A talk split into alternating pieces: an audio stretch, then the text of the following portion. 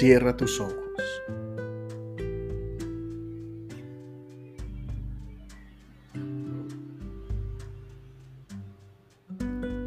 Contempla.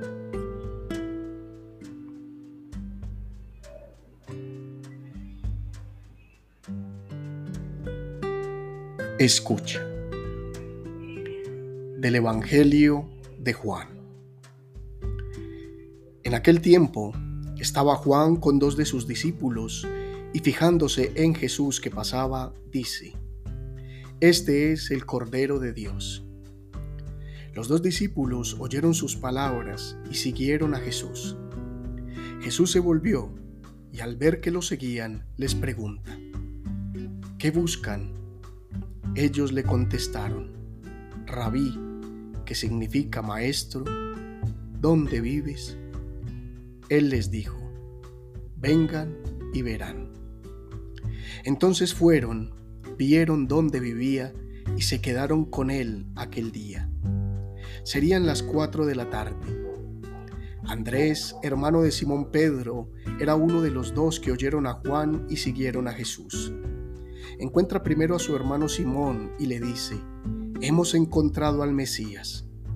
Y lo llevó a Jesús. Jesús se le quedó mirando y le dijo, Tú eres Simón, el hijo de Juan.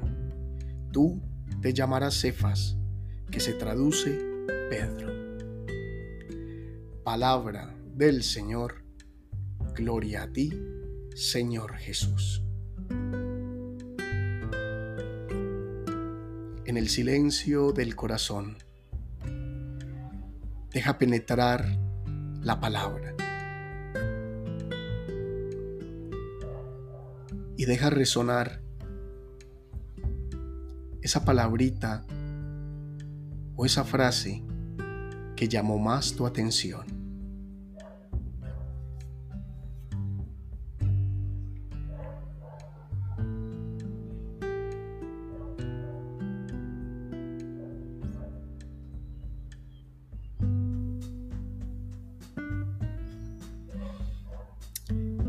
En este pasaje del Evangelio de Juan, los personajes centrales, Jesús y Juan el Bautista, se entrelazan una vez más de una manera única. Aunque el evangelista Juan presenta las circunstancias de manera diferente a Marcos y Mateo, la intención es clara y es la misma y es que Juan el Bautista, ya sea en las aguas del Jordán o en cualquier otro lugar, señala a Jesús como el enviado de Dios. Juan es testigo de la luz, pero enfatiza que él mismo no es la luz. Y en este pasaje, al fijarse en Jesús, como dice bellamente Juan, reconoce y señala a sus discípulos que Jesús es la luz y es el Cordero de Dios. Y Juan, que es maestro de la espera, ha cumplido su misión al preparar el camino para la palabra, anticipando y aguardando a ese Mesías. Y ahora, al reconocer a Jesús, invita a sus amigos a apartar la mirada de Él y a dirigirla hacia aquel que es.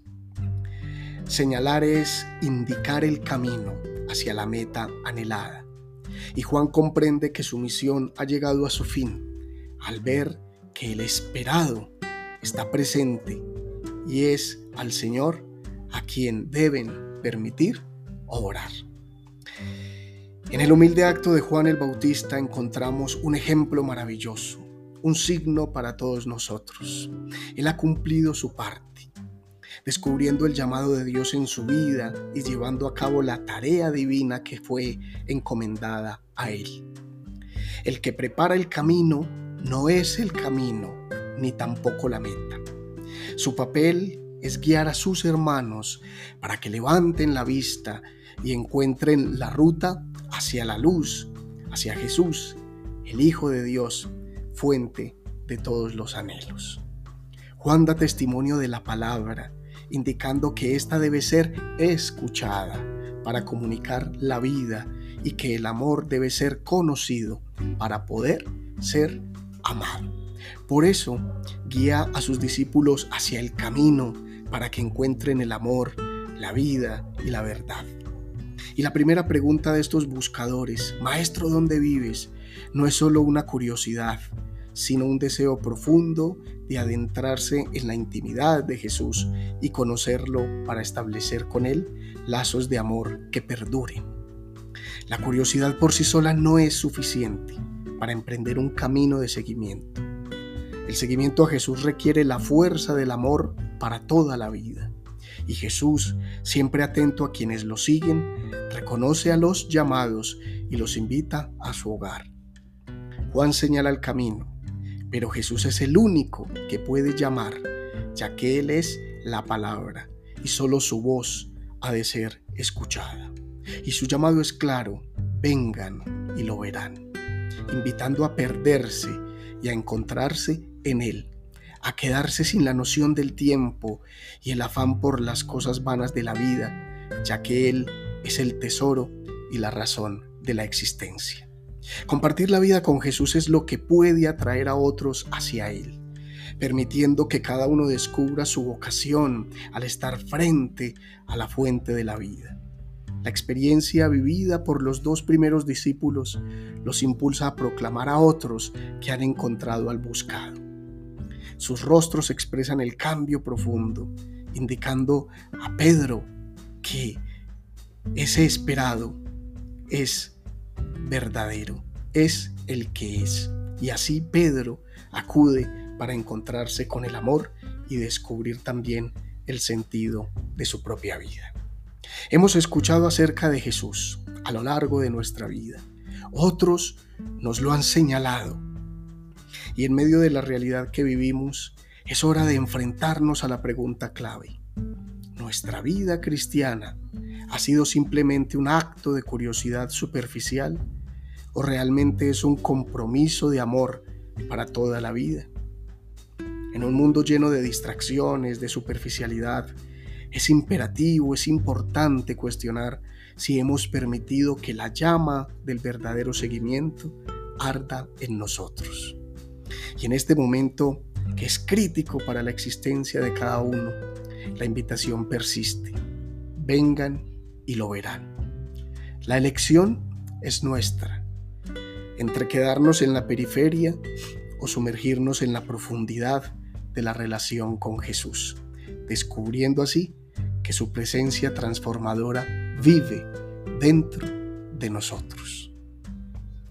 Para terminar, oremos. Amado Jesús, tú eres la voz que nos llama, la palabra que nos habla y el amor que nos da vida.